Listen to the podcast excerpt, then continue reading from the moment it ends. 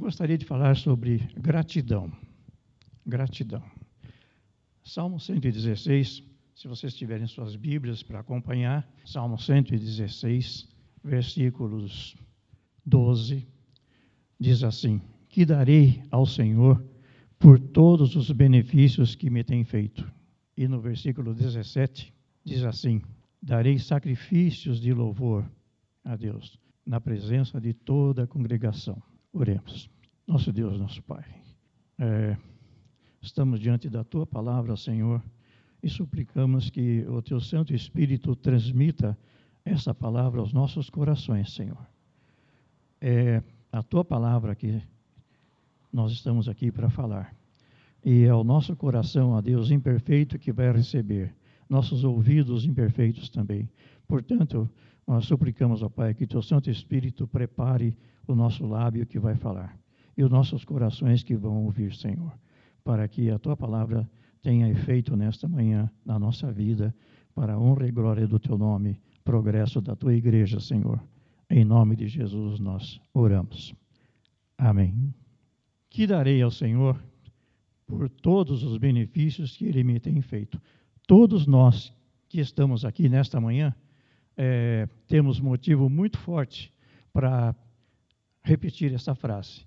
Que daremos ao Senhor por todos os benefícios que nós temos feito. Geralmente, quando nós pensamos em benefício, nós pensamos em benefício material. Nós pensamos, ah, essa semana foi boa, os negócios foram bons, é, correu bem, é, aquela venda que eu pretendia executar foi feita, é, aquele negócio foi fechado e então eu fui muito abençoado. Uma maneira de nós avaliarmos as bênçãos de Deus, mas é uma maneira muito incompleta na verdade, as bênçãos de Deus têm uma profundidade muito maior. Quais são as bênçãos de Deus? Apóstolo Paulo, ele se estende mais nesse assunto. E é sobre o apóstolo, aproveitando a, as palavras do apóstolo Paulo, que eu gostaria de conversar com vocês durante um, um certo tempo, pouco tempo. Apóstolo Paulo, na sua carta aos Romanos, o apóstolo Paulo estava na Irmão, desculpe, eu estou aqui tentando me acertar com esse microfone. Eu não sou, não sou da área, né? Então, vamos lá.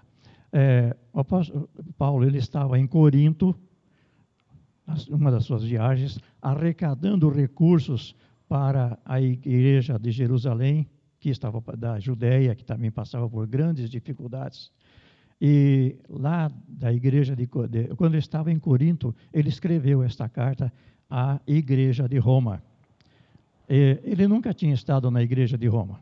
Ele conhecia vários irmãos da igreja de Roma, mas nunca tinha estado na igreja.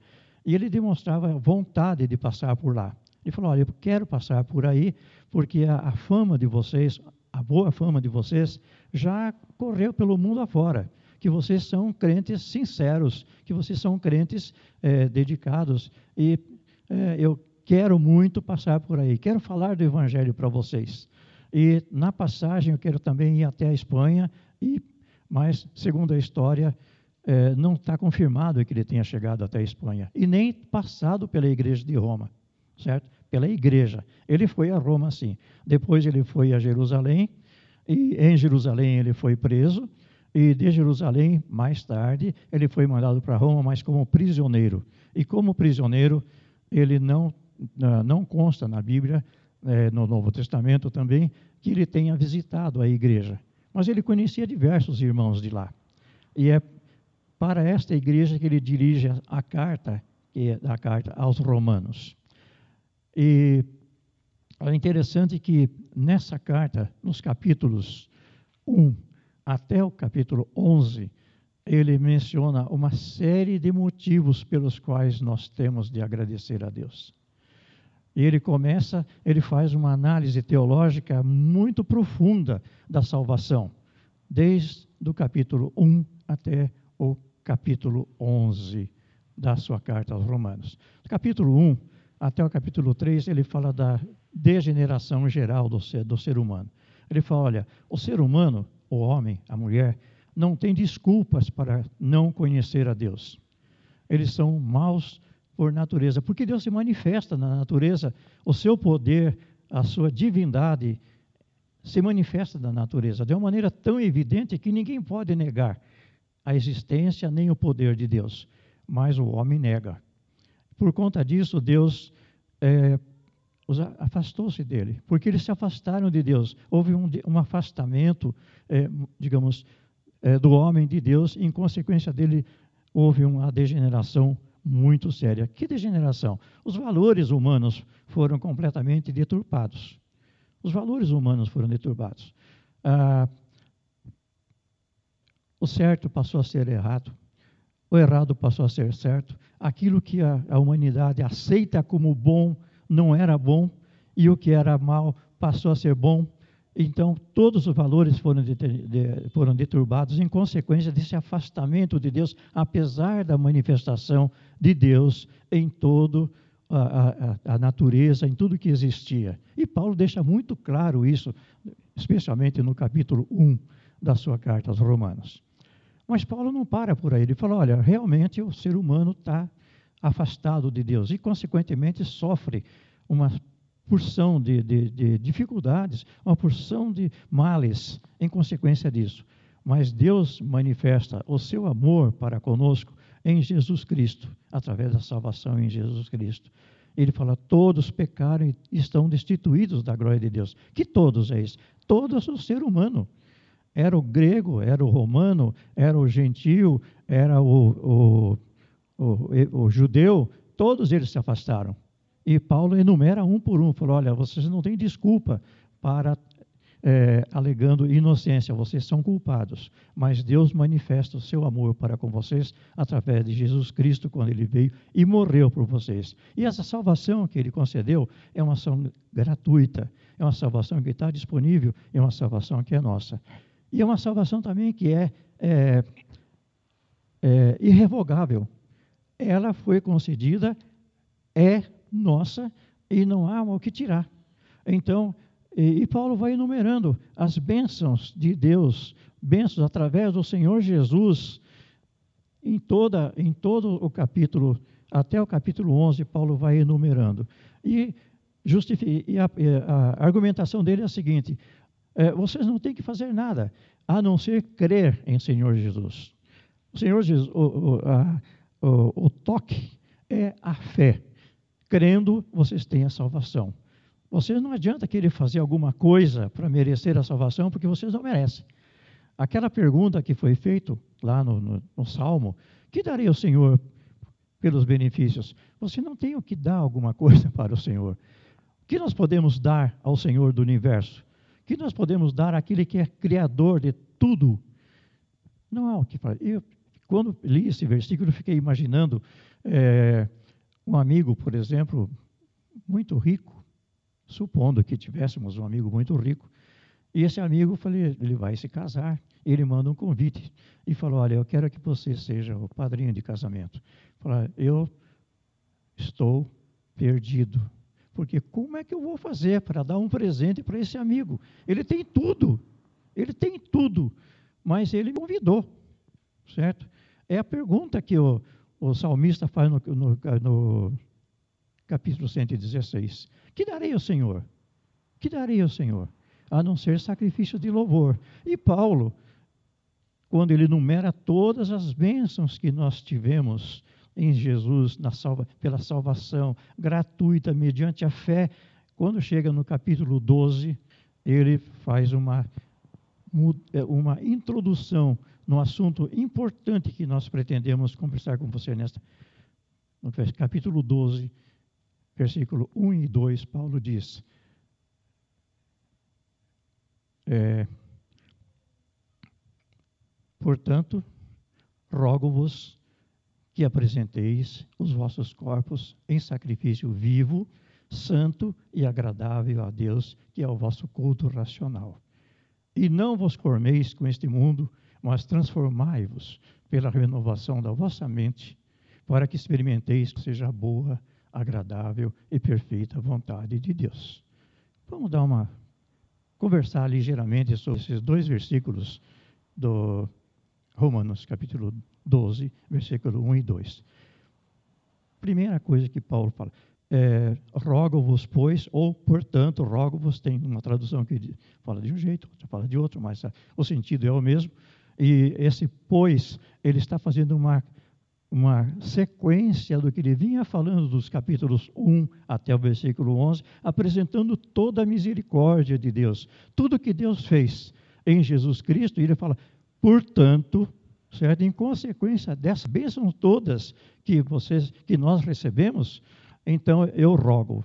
Esse rogo, no grego, é um rogo enfático. Eu, su, eu suplico, mas suplico muito que vocês façam o que eu estou pedindo. Façam o quê? Apresentem o quê? Os vossos corpos como sacrifício vivo, santo e agradável a Deus. Paulo está fazendo uma analogia com o sacrifício que era é feito no Velho Testamento. As pessoas levavam a, a, o, o, cordeiro, o cabrito, o, o, animal, para ser sacrificado sobre o altar. Ele era, o animal era morto e queimado no altar como sacrifício, como um culto de louvor a Deus. Aquele animal representava o pecado da pessoa, ou representava o louvor da pessoa, a gratidão da pessoa. Isso tudo foi feito por Jesus na cruz. Ele morreu e levou o nosso pecado. E Paulo usa a mesma figura para é, simbolicamente dizer: olha, vocês devem fazer a mesma coisa. Apresentem os vossos corpos como sacrifício vivo, santo e agradável a Deus. Por que um sacrifício vivo? Porque aquele sacrifício que era feito no Velho Testamento, o animal era morto. Ele não, não tinha mais o que fazer, ele estava morto. E era queimado totalmente no altar. E Paulo usa a mesma figura, porém, agora, porém, eu suplico que vocês apresentem os vossos corpos, ou o vosso corpo, é, como sacrifício vivo, ou seja, algo que tem vida. E é, que seja santo também, porque o, o, animal ele era separado também no Velho Testamento. Era um animal separado para aquela finalidade ele não, não podia ter mancha, não podia ter defeito, não podia ter nada. Da mesma forma, o apóstolo Paulo está dizendo, vocês também devem apresentar o vosso corpo como sacrifício vivo, santo, separado e agradável, ou seja, que seja aceitável perante Deus. E esse é o culto, o vosso culto racional. E agora eu gostaria de conversar rapidamente sobre culto.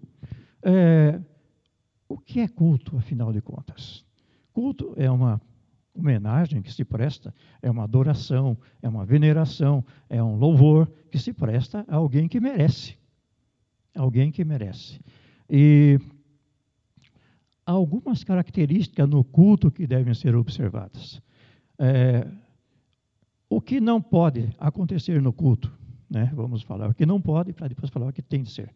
É, o culto tem de ser a expressão de alguém de um coração sincero de alguém que está oferecendo algo vivo, algo agradável a Deus. É, a Bíblia tem exemplos de cultos que não eram agradáveis a Deus? Tem. Lá em Amós, capítulo 5, vocês vão ler que Deus estava, o profeta Amós estava condenando o povo pela maldade do povo. Maldade social.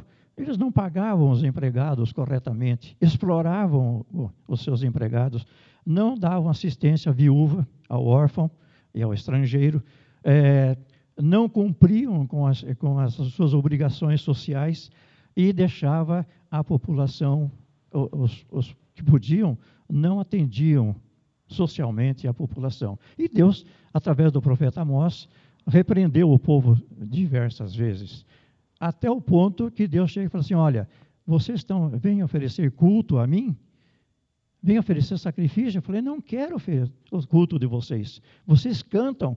O cântico de vocês, para mim, é um ruído. É um ruído.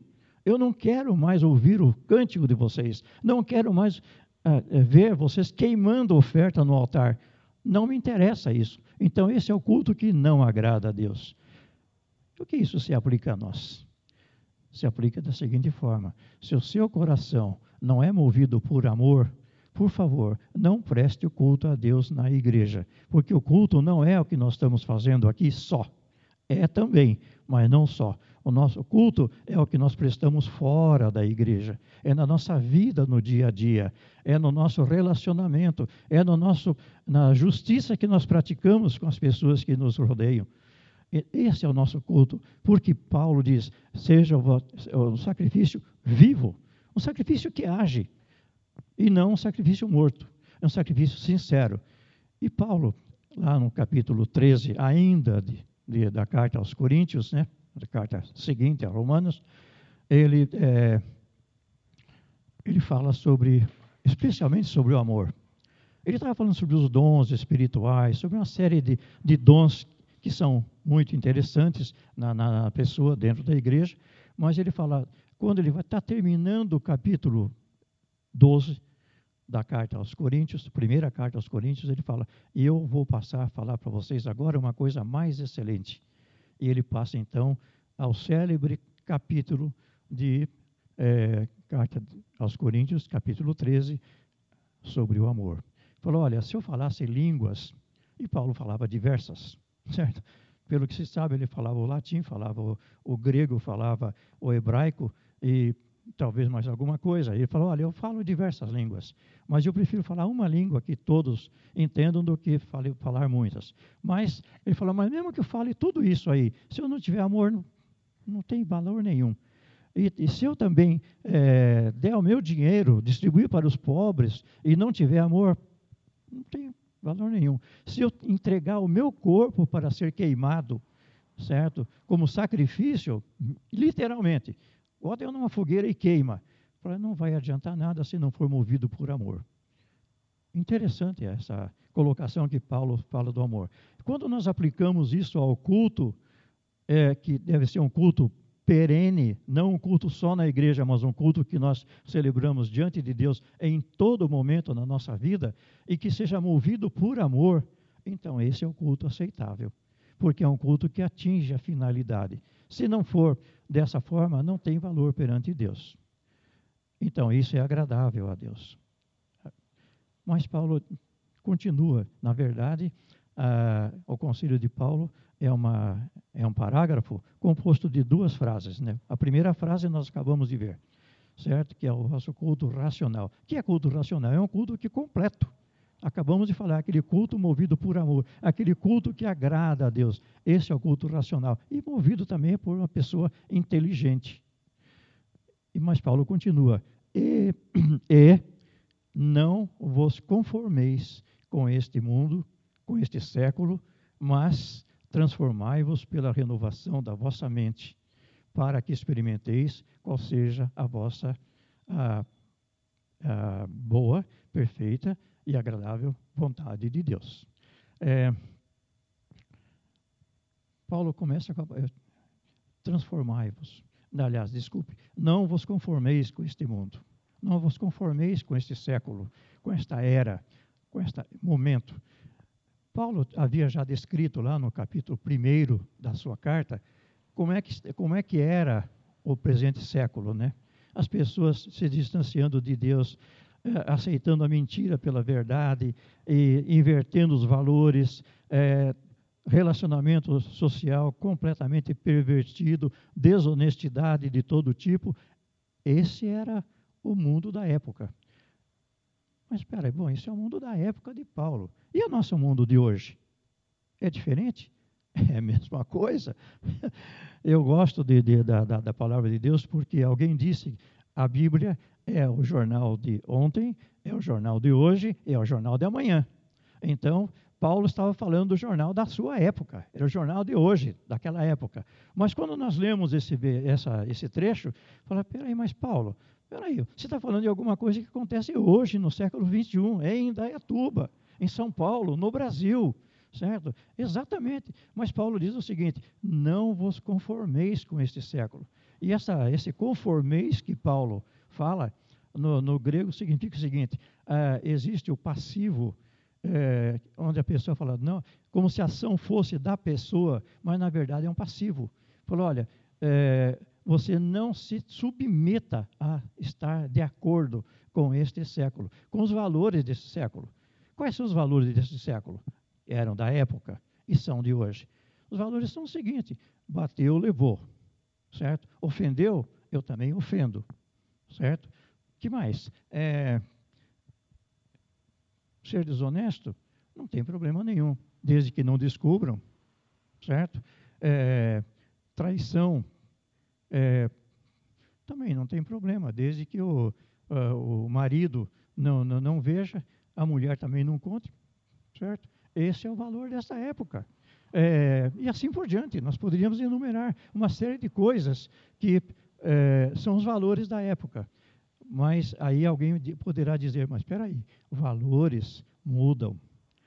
O valor que era dos nossos avós não são os valores de hoje. Ética, moral daquela época não são ética de hoje.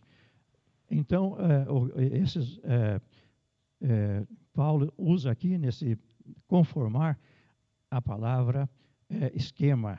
O que é esquema? É uma forma que, que muda realmente. É uma forma que muda, certo? O que era errado ontem não é hoje, mas não é hoje. É, o que é certo hoje pode ser errado amanhã. Então é uma forma que vai mudando. E aí nós vamos nos conformando com isso. Mas Paulo fala: não se conforme com isso, não entre nessa forma, certo? É, quando eu estava lendo esse versículo, eu lembrei do, do, tempo, do tempo criança, que a gente ia comprar um, é, nos pais, né? Meu pai levava para comprar um sapato, e é, a gente gostava de um sapato. O sapato era bonito, mas não servia direito. O sapato era um pouquinho menor do que o nosso pé. Ah, mas eu queria que servisse. A gente botava o pé ali para gente para servir. E depois, é, meu pai perguntava: Filho, serviu? Ah, serviu, pai, serviu. Eu sofria depois muito com aquele sapato, porque não serviu. Assim também é a forma deste mundo, é a forma dos valores que, da, da, da sociedade em que nós vivemos. Ela é, é errada, mas nós vamos dar um jeitinho de nos adaptar, certo? E Paulo fala: não se conforme com esta forma, com esse, a palavra no grego é esquema, uma forma que muda. O que é certo hoje não é certo amanhã. E, e assim por diante. Os valores de hoje não são valores de amanhã. Se nós se prestarmos atenção nos programas de televisão, nós vamos ver isso. Coisas que há por muito pouco tempo atrás eram é, é, escrachado, banalizado e tudo mais. Não, agora é politicamente errado falar. E, coisa, e, e o contrário. E, e se nós tivéssemos entrado nessa forma, como é que ia ficar? Certo? Muita gente, muitas igrejas entraram nessa forma, certo? E porque entraram na forma e não seguiram o que a palavra de Deus diz, agora não sabe o que dizer. Não sabe o que dizer, porque entraram na forma errada. Mas Paulo fala, e, mas transformai-vos pela renovação da vossa mente. Esse transformai-vos está é, tá na voz aparentemente ativa, mas é uma voz passiva, chamada passiva da divindade. Significa o seguinte: deixe-se transformar. Deixe-se, sejam transformados e não transformai-vos. Sejam transformados pela renovação, ou seja, da vossa mente. Qual mente? A mente de Cristo. Paulo fala: nós, porém, temos a mente de Cristo. Quando nós temos a mente de Cristo, falou, opa, Onofre, agora você complicou um pouco. Qual é a mente de Cristo? Como é que eu vou saber? A mente de Cristo é a vontade de Deus expressa na sua palavra. É a, é a vontade de Deus expressa na sua palavra. Quando nós obedecemos a palavra de Deus, nós temos a mente de Cristo. Quando nós seguimos isso aí, a nossa mente começa a ser transformada. Quando ela começa a ser transformada, então aí é, eu come, a, a, a transformação começa a acontecer. O que antes era conformação com, a, com os valores do mundo, era uma transformação de fora para dentro, para nos amoldar, mesmo que a gente não quisesse, ou querendo temporariamente. Agora, quando nós temos a nossa mente transformada, o que acontece?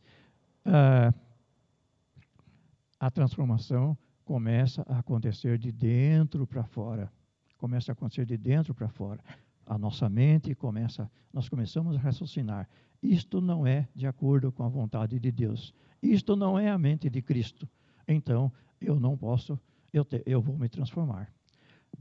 É, há tempos eu li um livro que vocês, acredito que muitos de vocês já devem ter lido, chama-se Em Seus Passos que Faria Jesus. É, esse livro foi escrito em final do século é, século XIX, certo? É bem, bem antigo. Mas ele está por aí, tem nas livrarias, é, vocês acham com facilidade, e é muito interessante. Conta a experiência de uma igreja, é, que o, é, uma, é uma história fictícia, mas foi escrita por um pastor, e alguns dizem que foi uma história verídica, porque é muito real aquilo que o, que o, o, o autor conta no livro. É, a igreja, o pastor propõe à igreja o seguinte desafio: nós vamos fazer agora o que Jesus faria se estivesse no meu lugar. O que Jesus faria se ele estivesse no meu lugar? Eu tenho uma oferta de emprego, vamos supor, para ganhar muito, mas é um emprego não é muito honesto.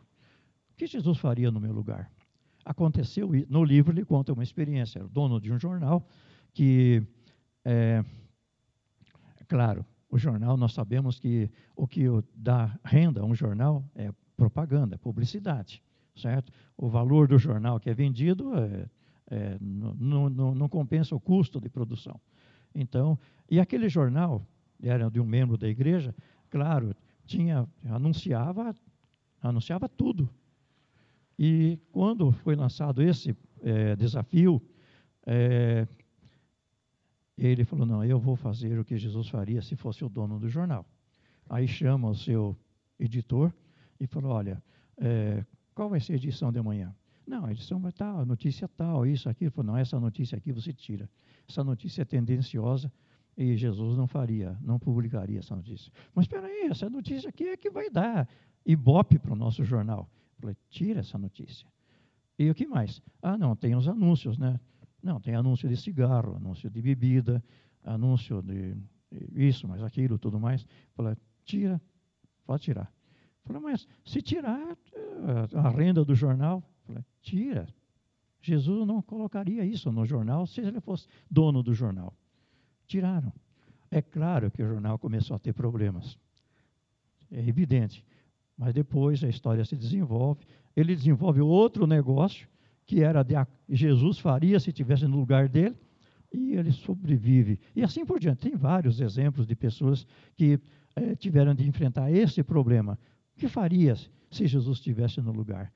Essa é a mente de Jesus. Essa é a mente de Cristo. Renovai-vos, transform, eh, transform, eh, transformai-vos pela renovação da vossa mente. E, a, e o transformar aqui é, o, é, usa novamente o radical forma mas é o radical é morfê, ou seja, a transformação que vem de dentro para fora.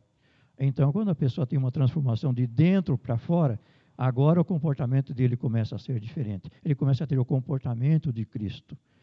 E aí, Paulo fala: para que fazer isso? Para que experimenteis qual seja a boa, agradável e perfeita vontade de Deus. E novamente chamou a minha atenção a palavra experimenteis, certo? É, o que Paulo queria dizer com essa palavra experimentar? O experimentar aqui no grego significa tirar a prova. Tirar a prova. Quando vocês vão numa concessionária comprar um carro, uh, o vendedor falou: Olha, você quer fazer um test drive? Ele falou: Não, claro. Por que eu quero fazer um test drive? Porque eu quero ver o carro, se ele realmente é bom certo? Um carro tem um motor potente, apesar de estar dito aqui que é 2.0, mas é mesmo, isso é 3.1, 3.2, eu quero ver se é. Quero fazer um test drive. E o que mais? Eu quero testar o carro, quero andar com ele na terra, para ver se ele realmente enfrenta, certo? é uma, eu, e assim por diante, eu quero testar. E Paulo usa aqui a palavra experimentar no seguinte de testar, testar. Feito tudo isso, testem para ver. Aí vocês vão perceber, feito o teste, qual é a boa, agradável e perfeita vontade de Deus. Boa, por quê? Porque a vontade de Deus é boa. Boa em que sentido? É agradável porque atende o objetivo. Perfeita, porque ela é exatamente adequada para aquele fim. Então, feita essa, essa experiência, esse, essa, esse pulo de paraquedas, você vai ver que a vontade de Deus ela é boa, ela é agradável e ela é perfeita. E aí então, o que acontece? Completou-se o sacrifício que você ofereceu a Deus. Certo? Todo aquilo que Jesus fez por você, tudo aquilo que você recebeu, agora você ofereceu um sacrifício que implica em mudança da sua vida. E aí você está trabalhando agora de acordo com a vontade de Deus, que é boa, que é perfeita e que é agradável. Que Deus nos abençoe. Amém.